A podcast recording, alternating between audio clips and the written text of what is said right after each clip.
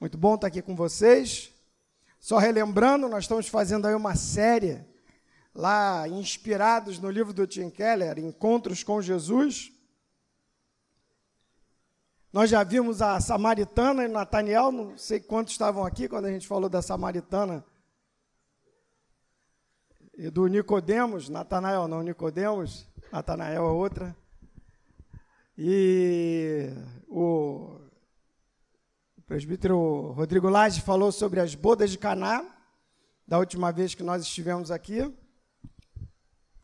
E hoje nós vamos conversar sobre o eloquente silêncio de Cristo.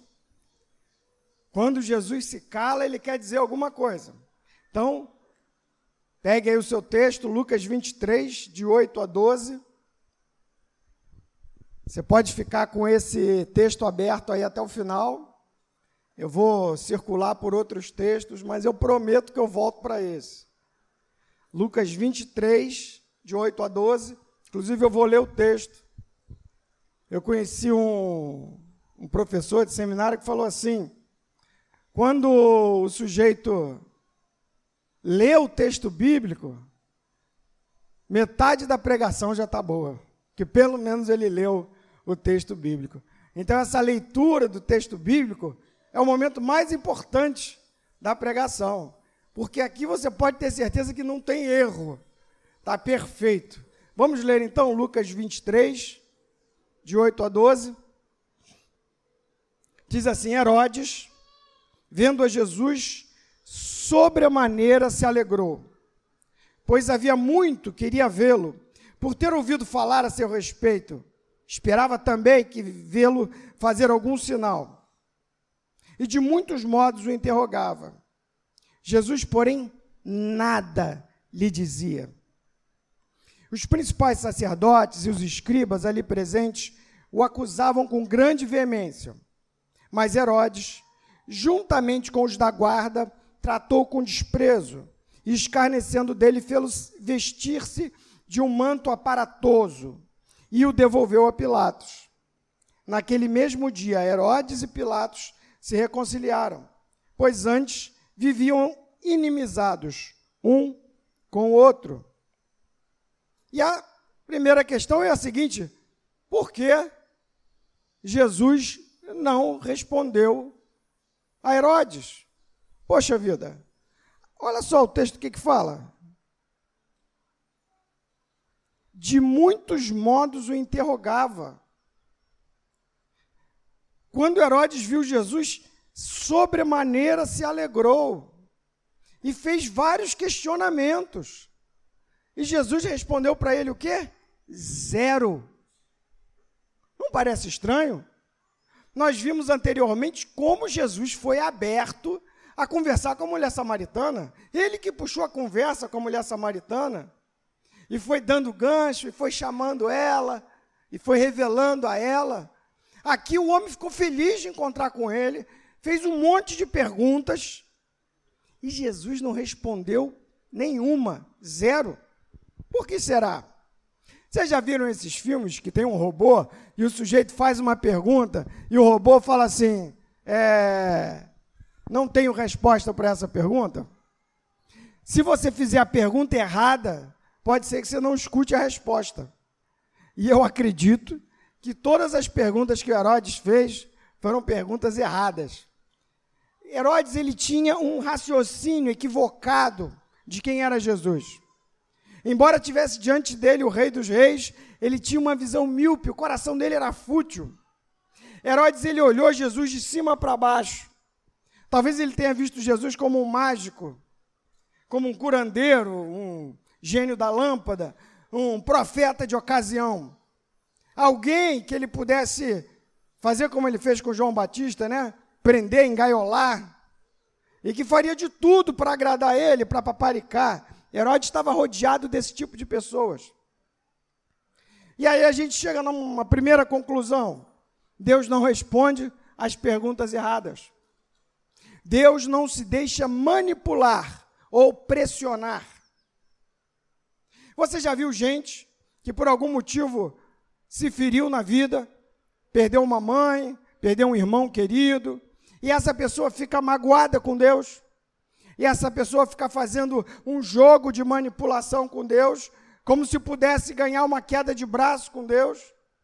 Mas eu digo, homem, tu tiraste a barba. Meu Deus. Perdoa, irmãos, fiquei chocado agora. Vou me recuperar.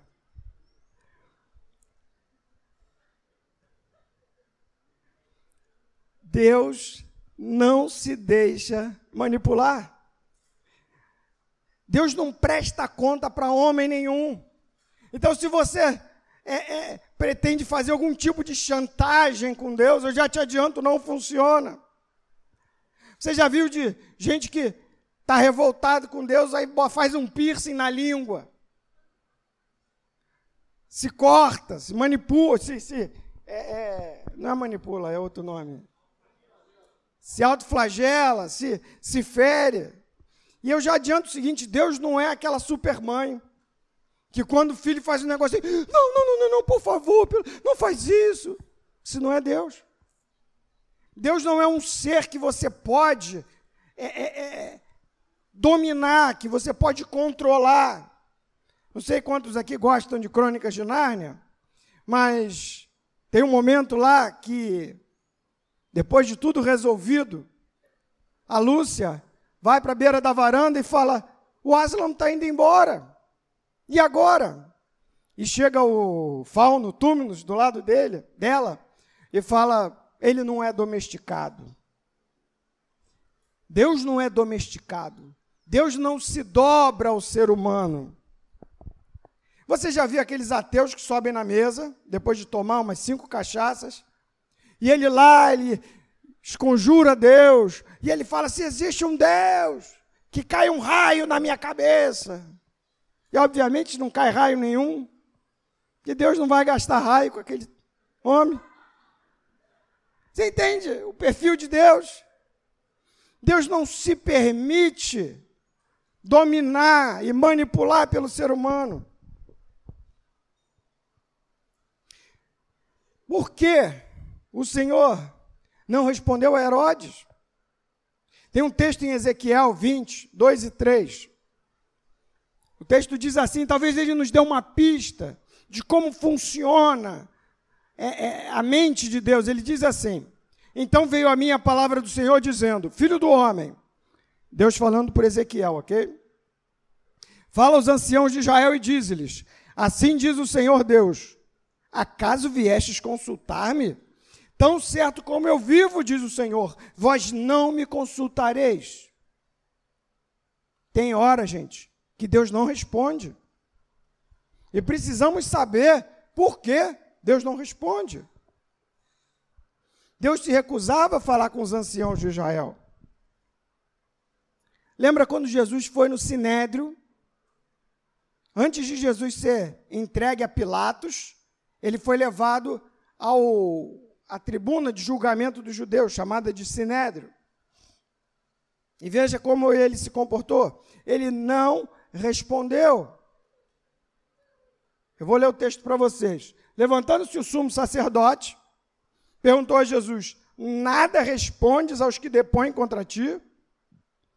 Jesus, porém, guardou silêncio. E o sumo sacerdote lhe disse: apelou, né? Eu te conjuro pelo Deus vivo, que nos digas se tu és o Cristo, o Filho do Deus vivo.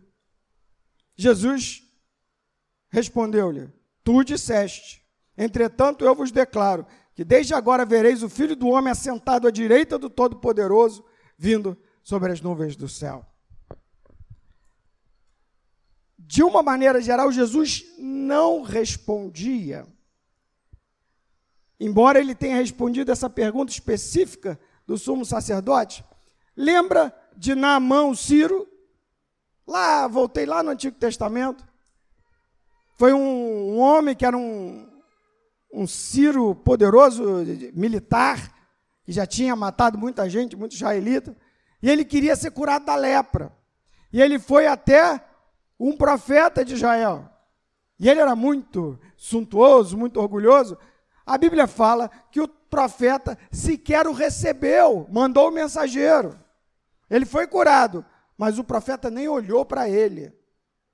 Dá para a gente entender como funciona? A maneira como Deus trata quem dele se aproxima muitas vezes? Ele nem recebeu na mão Ciro. Agora vamos entender direito quem é Herodes, para a gente poder saber por que esse silêncio sepulcral de Jesus. Herodes, de uma maneira geral, é um título. Ali no Novo Testamento tem alguns Herodes. O mais famoso e o que já foi mais poderoso era chamado de Herodes o Grande.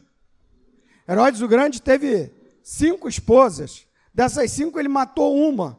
E matou os, os três filhos que, que ele teve com ela. Esse Herodes o Grande era um sujeito terrível, cruel. Em Roma, dizia-se assim do Herodes o Grande: é melhor ser um cachorro do que ser um parente de Herodes. Era o que se dizia em Roma. E esse Herodes teve alguns filhos. Desses filhos, alguns assumiram governos no reinado de Herodes o Grande. O, depois que Herodes o Grande morreu, o reino foi dividido em tetrarquias, em quartas partes. Um deles era o Arquelau, que era mal que nem um pica-pau. E Arquelau, ao contrário do pai, ele era péssimo administrador e muito ruim militarmente. Então, o governo dele durou pouco tempo. Só para a gente lembrar, Herodes o Grande, ele estava vivo, ele estava governando quando Jesus nasceu. E quem fez aquela carneficina toda com as crianças foi esse Herodes o Grande. Foi ele que deu aquela conversa nos magos e tal para dizer que ele queria adorar e depois mandou matar todo mundo. E ele teve esse filho chamado Herodes Antipas, ou Herodes o tetrarca.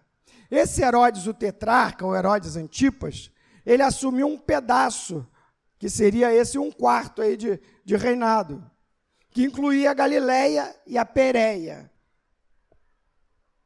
Esse sujeito se casou com uma princesa, filha do rei Aretas, da Arábia. O nome dela era Fazélia. Tá? E ele governava ali. Acontece que um dia esse Herodes, Antipas ou tetrarca, viajou para Roma. E na sua viagem de Roma, ele conheceu a esposa do seu irmão, Herodias. E não se sabe ao certo o que, que aconteceu? Daria um sórdido romance da Rede Globo, se você quisesse. O que, que aconteceu entre o Herodes em Roma e a Herodias, o Herodes Antipas, que era casada com Filipe, o irmão do Herodes. O fato é que os dois é, combinaram, fizeram algum conluio, e quando Herodes voltou de Roma para o seu reinado, ele tinha resolvido que ele ia repudiar a Fazélia.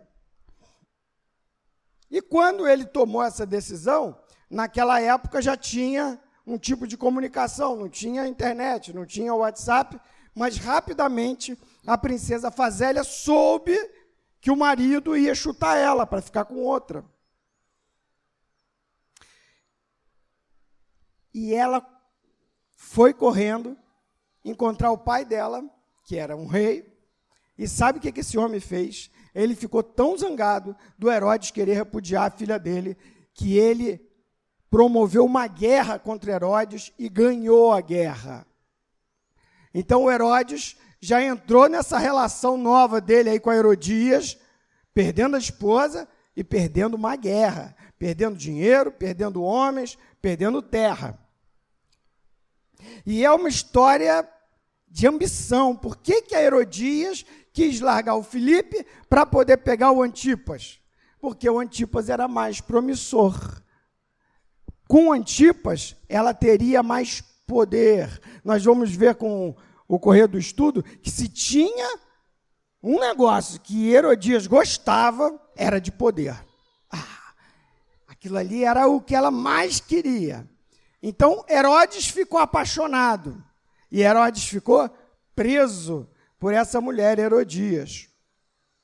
Nesse contexto familiar terrível, que o Herodes voltou para a casa dele, repudiou a mulher dele para poder casar com a outra, que era Herodias, e estava aquela bagunça, ele já estava meio que virando um escravo da Herodias, porque ela manipulava ele, ela fazia dele gato e sapato, e ele não percebia.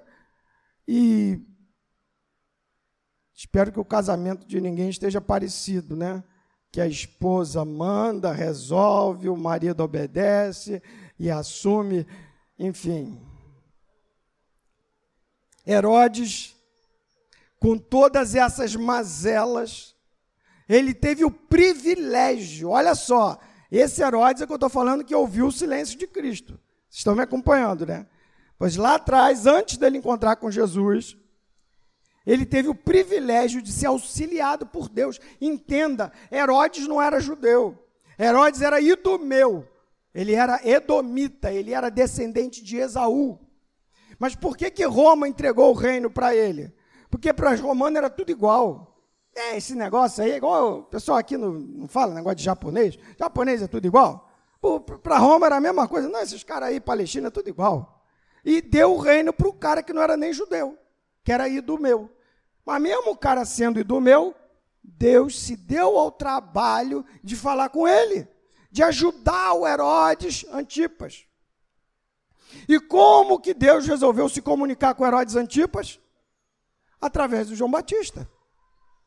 Ele pegou e usou o mensageiro dele, que estava lá na Palestina naquela época. Aí você fala: peraí, por que, que Deus não aparece enorme, gigantesco, com a cabeça raspando na nuvem? E ele surge diante do Herodes, pega ele aqui assim pela camisa, coloca diante dos olhos e fala: seu vermezinho real, presta atenção. Essa mulher que você casou é uma peste. Ela vai acabar com tudo. Você vai perder o reino, vai perder, vai estragar Israel. Você vai acabar com a sua vida. Larga essa mulher que é uma praga. Por que, que ele não fez isso? Às vezes a gente acha que a gente seria um melhor Deus do que Deus. Não, eu sei como é que faz. Não, por que, que Deus não aparece logo e se materializa? Né? C.S. Lewis tem uma frase interessante, parece meio chatinha, meio complicada, mas é boa.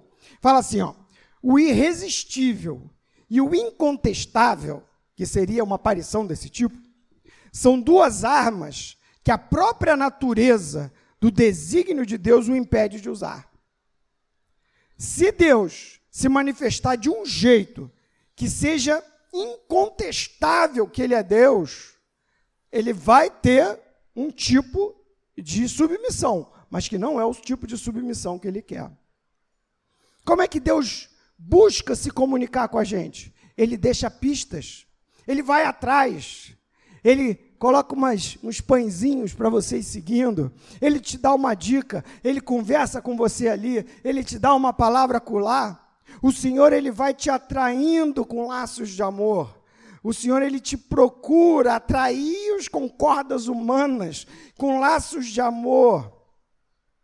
Porquanto com amor eterno eu te amei, por isso com benignidade eu te atraí. É assim que o Senhor trabalha. Ele não vai aparecer para você de uma maneira inequívoca, que você não tenha como dizer que não é Deus. Ele quer que você o queira. O serviço a Deus não é um serviço forçado. Irmãos, ele usou uma pessoa, João Batista, e ele considerou o recado dado. Amém? Quantos sabem o que é um oficial de justiça? Quem sabe o que é um oficial de justiça? O oficial de justiça é o garoto de recado do juiz. Então, quando o juiz quer mandar um recado, ele manda o oficial de justiça. O oficial de justiça chega lá e dá o recado dele. O juiz considera recado dado. Pois quando Deus usa um profeta, ele considera o recado dado. Ou seja, Deus falou com você. Recado dado. Agora, gente, quem foi esse que Deus usou para falar com Herodes? Aqui entre nós. João devia ser uma figura. Pensa bem. Chega o sujeito, pegou uma pele de camelo, fez um buraco no meio, enfiou a cabeça, pegou um cinto de couro, apertou e falou: estou vestido. Hã? Cabelo devia ser aquela loucura. Barba. No sol da Palestina. E o homem comia mel e gafanhoto. Montou o quadro do, do, do perfil. Ele não era exatamente um mensageiro desses que você acha que Deus vai mandar para falar com o rei. Mas todo mundo sabia que ele era profeta. E o Herodes também sabia. E a minha pergunta é a seguinte: você faz, você fica regulando o profeta quando Deus manda para falar com você? Não, mas esse aí usa uma roupa esquisita. Não, mas esse aí não penteia nem o cabelo. Não, mas esse aí tirou a barba. Ah, não, serve mais. Entendeu? Não. E a minha pergunta para você é a seguinte: como você reage quando um profeta fala com você? Nem toda palavra difícil vem de Deus. Amém? Às vezes você ouve uma palavra dura e é da pessoa, não é de Deus. Mas toda palavra que vem em nome de Deus, você precisa conferir. Você precisa chegar em casa e apresentar ao Senhor: Senhor, pessoa falou isso para mim. Vem do Senhor? O Senhor falou isso? É verdade? Confira, mas nunca despreze. Qual foi o recado que João deu? Não te é lícito possuir a mulher do teu irmão. Agora, você imagina que ele não marcou uma, uma, uma reunião com Herodes. Por exemplo, o profeta Natan. Ele montou todo um negócio para conversar com o rei Davi. Contou uma história, aí o Davi deu o veredito. Ele falou: tal homem és tu. Montou. Mas o João Batista não tinha tempo, amigo. O cara passava lá na carruagem dele, ele tinha que dar o recado. Ó, oh, essa mulher do teu irmão aí, tu não pode casar com ela, não, não te é lícito possuí-la. O recado tinha que ser dado às pressas. Qual foi o, a resposta do rei ao recado que Deus mandou para ele? Mandou prender o João numa masmorra. Pergunta aí para o teu irmão: o que, que você faz quando Deus manda um profeta catucar a sua ferida?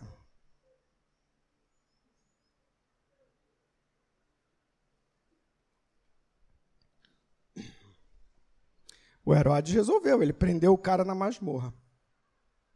Vamos entender que o Herodes ele se sentia superior ao João Batista. Ele se sentia certo. Ele não estava errado.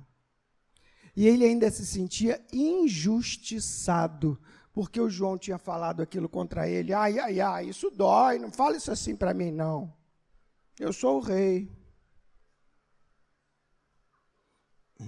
Mateus 14, 5, se você ainda tem o seu texto do início, vai dizer assim: E Herodes, querendo matá-lo, temia o povo, porque o tinham como profeta. Então Herodes queria matar o profeta, mas tinha medo do povo. No texto paralelo de Marcos 6,20 diz assim: Porque Herodes temia João, sabendo que era homem justo e santo, e o tinha em segurança. E quando o ouvia, ficava perplexo escutando de boa mente. Então vamos montar o quadro aqui. O João falou, Herodes ficou com raiva. Eu sou melhor do que esse cara. Quem é esse cara para falar comigo? Quem é esse cara para me dar recado? Eu sou o rei. Eu sou o rei, não. Ele era governador. Eu sou o governador. Ninguém fala comigo desse jeito. Ficou zangado, mandou prender, né? E ficou com vontade de matar. Não matou por causa do povo, porque ele, o negócio dele era o, o popular, né? Queria agradar o geral, político. Só que depois que ele levou o sujeito para casa, para masmorra, ele volta e meia descia lá para conversar com, com João. Aí o que que falou? Quando ouvia, ficava perplexo, ouvindo de boa mente. Sabendo que era homem justo e santo. Agora, tinha alguém que ficava atrás dele, falando: mata, Mata, acaba com esse homem. Você já sabe quem é, Herodias. Eu vou chegar nela daqui a pouco. Sabe o que, que o Herodes queria, gente? Ele queria um deusinho domesticado. Ele queria um deusinho que ele pudesse guardar numa gaiola. Ele queria um Deus é que ele apertasse um botão e Deus agisse. Está mais para ladinha a lâmpada maravilhosa, não? Era o que Herodes queria. Agora, depois de um tempo, ele começou a ouvir o João Batista falar. João Batista podia se tornar para Herodes o que Natan era para Davi. Estávamos nesse processo aí. Agora, qual a diferença de Herodes para João? João, ele dava a vida dele para servir a Deus, enquanto Herodes queria que Deus vivesse para servi-lo. Pegou a diferença? O João se dava para servir a Deus. João vivia para Deus. E o Herodes queria que Deus vivesse para ele. Montou? E eu pergunto: tu tá mais para João ou mais para Herodes? Teu Deus está mais para o Deus de João ou o Deus de Herodes? Quem serve quem aí? Porque se o seu Deus é aquele Deus que você acha que ele vive para você, ele não é Deus. Ele é um deusinho. Um D minúsculo, diminutivo, bem pequenininho. Ah, vocês já viram coisa de gente que tem altarzinho, santinho em casa? E aí, quando não acontece o que quer, bota o santo de castigo? Já viu isso? Pega o santo, bota de cabeça para baixo, bota de cara para a parede.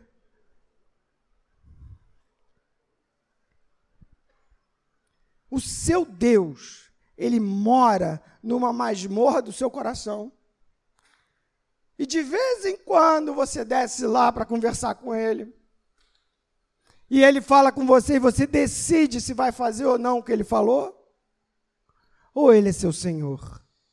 Ou é ele que está no trono. O que, que o João fez? O João apontou o ídolo maior de Herodes. João apontou o que prendia Herodes, o que atrasava e que ia acabar com o reinado dele.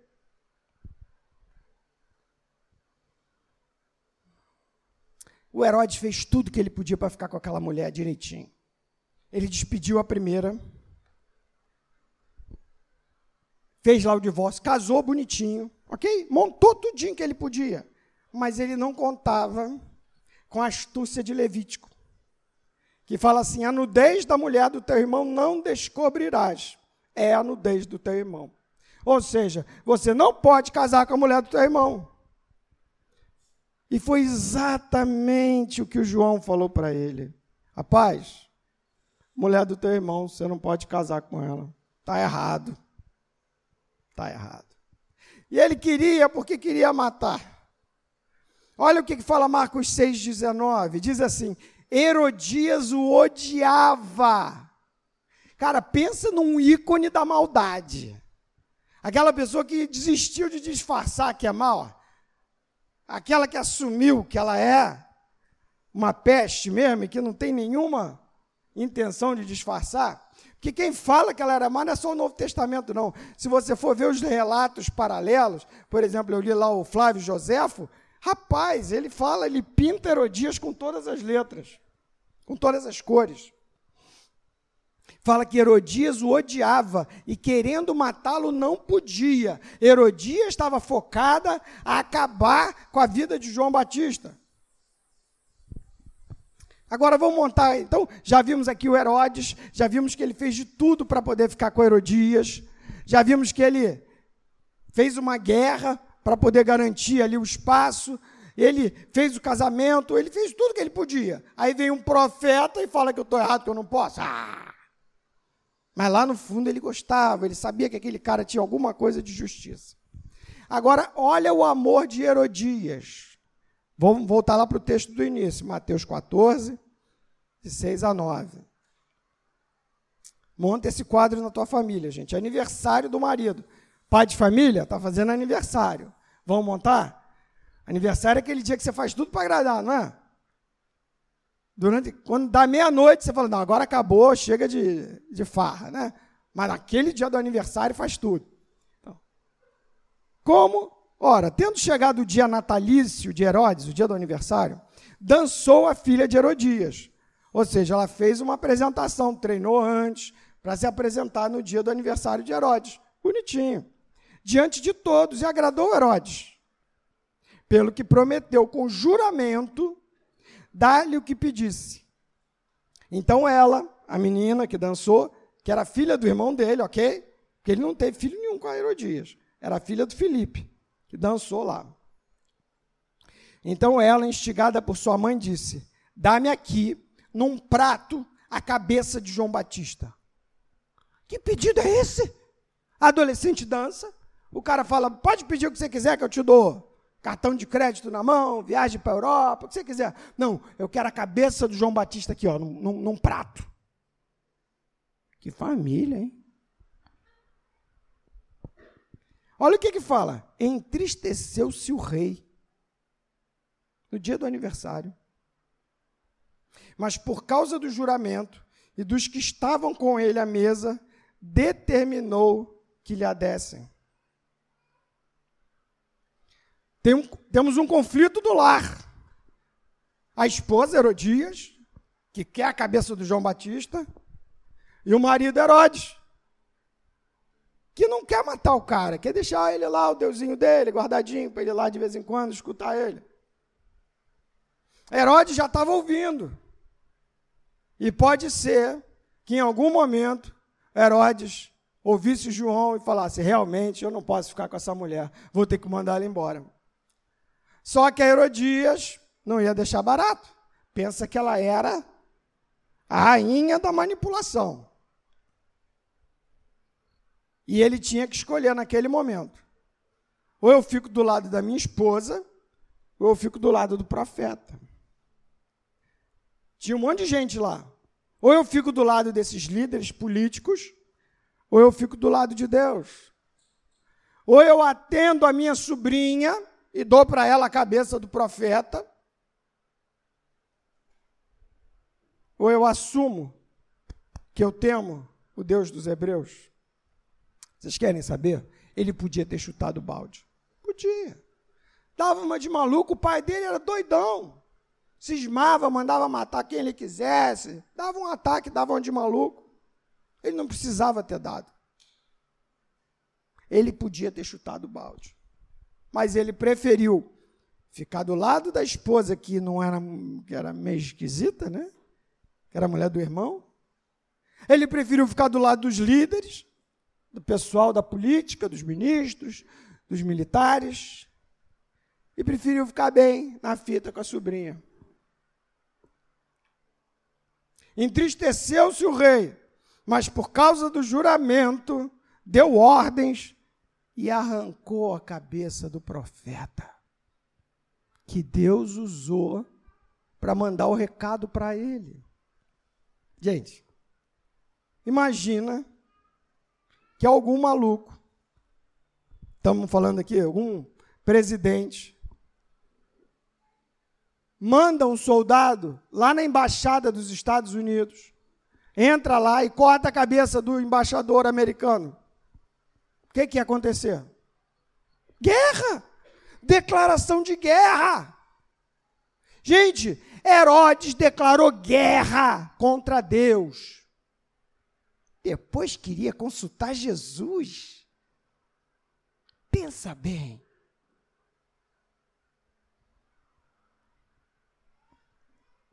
Quem ataca o profeta, ataca quem o enviou.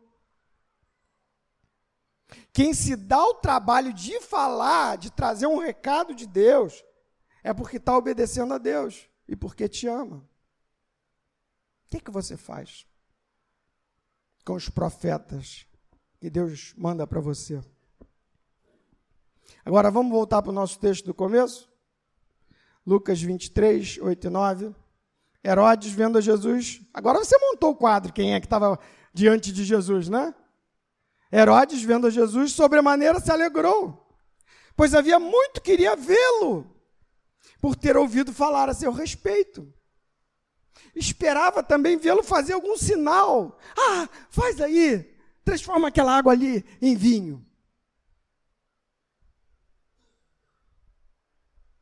E de muitos modos o interrogava, porém, Jesus nada lhe respondia. Herodes não tinha a menor noção da eternidade. Herodes não sabia quem era Jesus. Herodes estava cego, estava surdo. O interesse de Herodes era fama, era poder. E o que ele mais prezava era o seu orgulho. E Herodes vivia para fazer o jogo do poder. E aqui entre nós, no trono da vida de Herodes, estava o próprio Herodes. Quantas pessoas se alegram com Jesus pelas razões erradas? Deixa eu explicar. Jesus não vende milagres. Jesus não fala nada para você ficar entretido. Ele não, ele não vem fazer algo só para você ter bons momentos e dar boas risadas. Jesus não é mágico, não é gênio. Se você citar o texto certo, você pega a orelha dele e obriga ele a fazer o milagre que você pediu. Isso não é Jesus.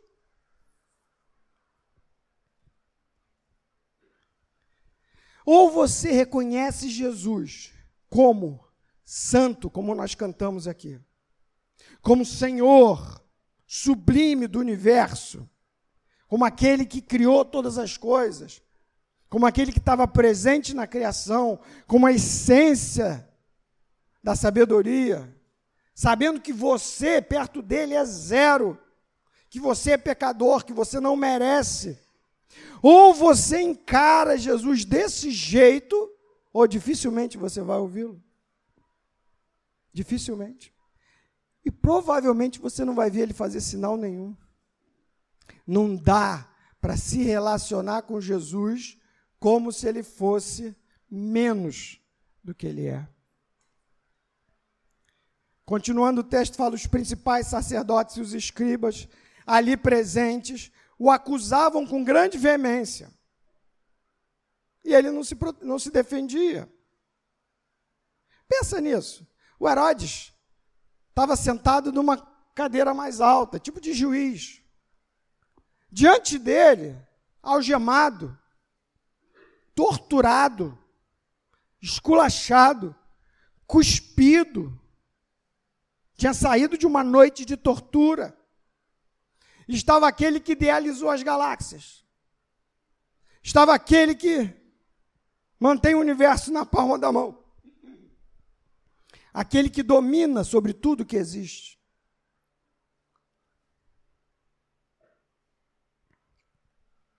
E Herodes estava sentadinho no seu trono, ele não enxergou, ele não entendeu quem é que estava ali. E Jesus não respondeu para ele. Perguntou, perguntou, perguntou. Jesus simplesmente se calou. Acaso me consultareis?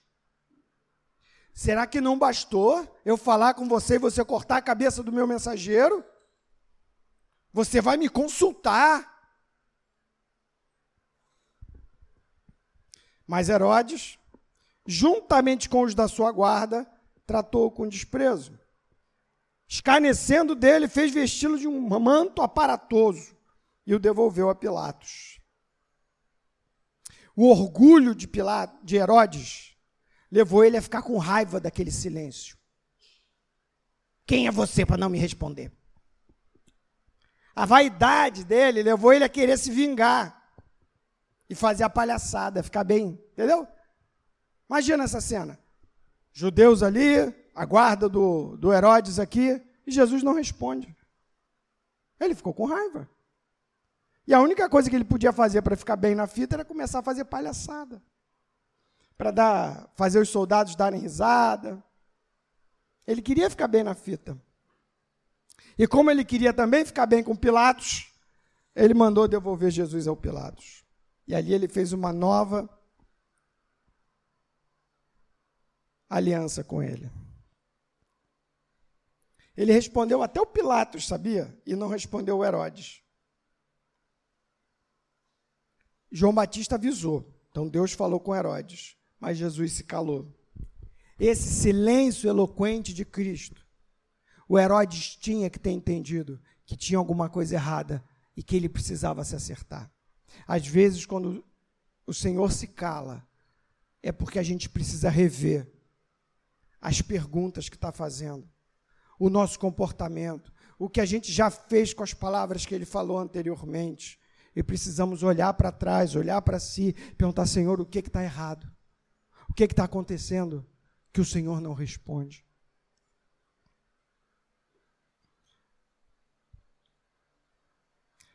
Só para você saber do final da história do Herodes, Antipas. Depois da crucificação de Jesus, ele seguiu escravizado lá por aquela mulher. E um dos irmãos de Herodes, Agripa, era amiguinho do César Calígula. E foi mandado para a Palestina como rei. E a Herodias morreu de inveja. Por que, que esse teu irmão é rei e a gente é só governador? E tanto ela buzinou no ouvido do Herodes, tanto ela perturbou ele, que ele foi lá em Roma falar com Calígula para pedir para ele também ser rei. No caminho da viagem, o irmão que estava lá, que não sabia o que, que ele tinha ido fazer, falou: é melhor já garantir a minha. Mandou um mensageiro mais rápido, dizendo: Ó, esse cara vai arrumar uma, um motim contra você, ele tem um exército poderoso. Quando chegou lá o Antipas com a mulher Herodias, ao invés de conseguir ser feito rei, ele perdeu todos os bens todo o seu governo e foi exilado na França, que na época era quase que nem Várzea das Moças, né? Perdeu tudo. Antipas morreu exilado, pobre, e para piorar, Herodias continuou com ele.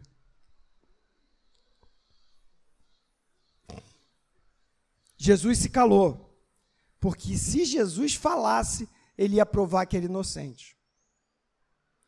Você já viu Jesus perder alguma conversa? Algum argumento? Se Jesus resolvesse se defender, ele ia provar por A mais B que ele era inocente. Ele não podia se defender, ele se calou. Jesus se calou porque ele tinha que ser culpado. Não culpado das mentiras, mas ele tinha que ser culpado pelos pecados de toda a humanidade.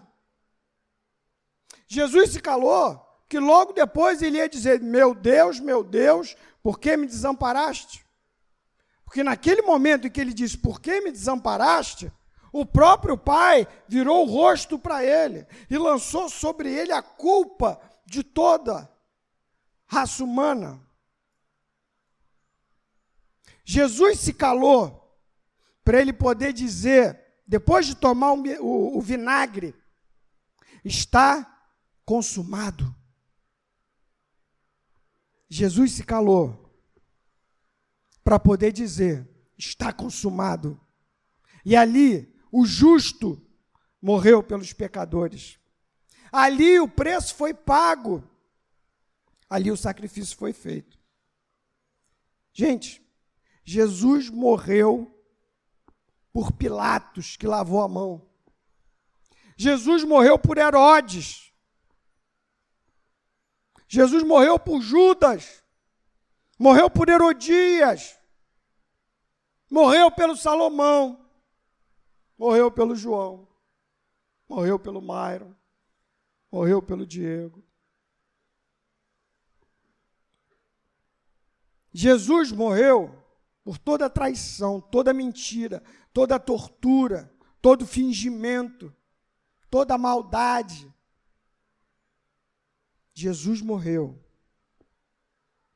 para poder fazer com que hoje eu e você pudéssemos voltar a ouvir a voz de Deus.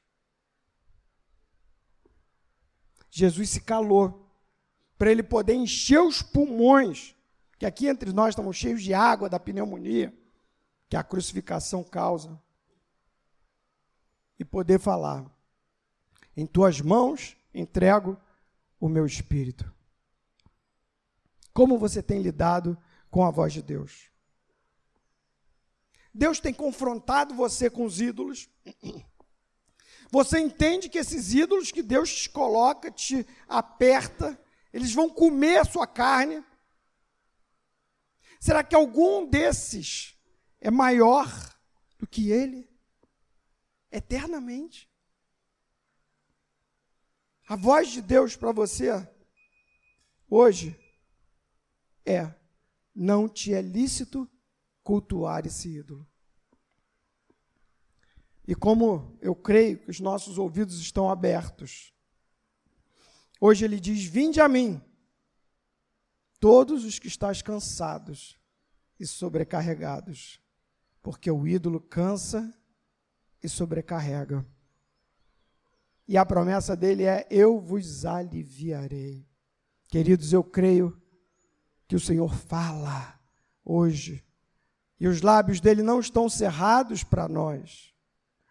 E o convite dele é: venha se render inteiramente a Ele. O Deus do universo te ama de tal maneira que ele mandou o filho dele se fazer como um de nós e pagar o preço das maiores atrocidades que nós cometemos para que hoje nós possamos adorar um Deus e ser dele.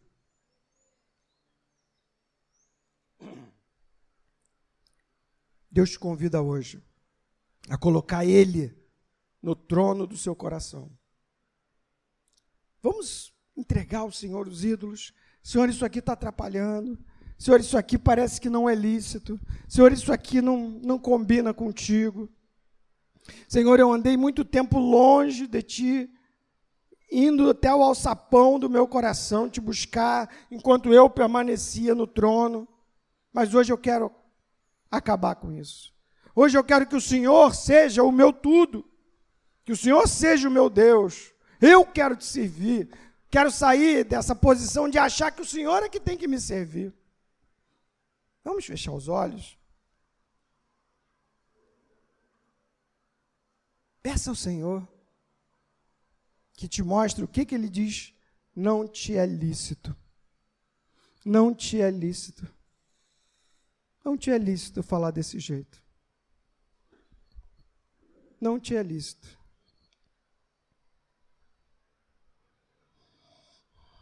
O que você tem feito com os profetas que te são enviados?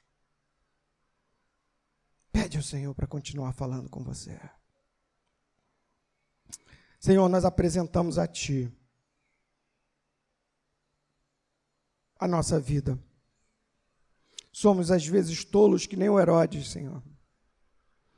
Arrumamos amuletos e muletas existenciais que acreditamos que vão nos fazer felizes, Senhor e sacrificamos aqueles que são seus, paramos de vir, Senhor, na reunião da igreja, deixamos as práticas, Senhor, de te buscar, de orar, de nos inclinarmos. Abraçamos outras práticas, Senhor, que não tem nada a ver contigo. Senhor, queremos colocar diante do teu altar e dizer: Senhor, tem misericórdia de nós não se cala, continua falando, arranca a casca do nosso coração. Senhor, limpa a nossa consciência, Senhor, restaura os alarmes dentro de nós, conduz-nos à tua presença, Senhor, para que possamos te servir. Queremos sair do trono, Senhor. Senta, Senhor, no trono.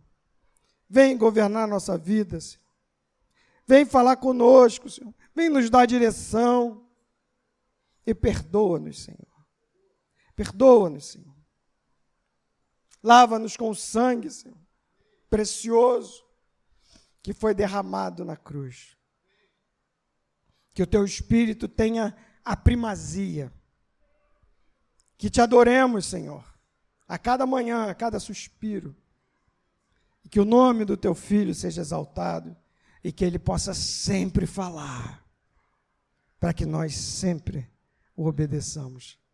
É o que nós pedimos, em nome de Jesus. Amém e amém.